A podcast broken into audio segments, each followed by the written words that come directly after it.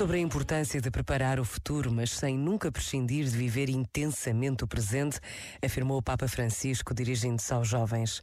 Quero recordar que o cardeal Francisco Xavier Nguyen Van Thuan, quando o encerraram num campo de concentração, não quis que os seus dias consistissem apenas em esperar e esperar um futuro. A sua opção foi viver o momento presente, enchendo-o de amor. E o modo como o punha em prática era aproveita as ocasiões que se apresentam em cada dia para realizar atos ordinários de forma extraordinária.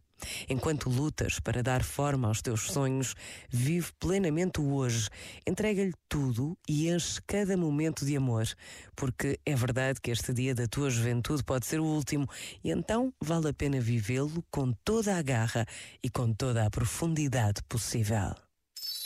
Este momento está disponível em podcast no site e na app da RGF.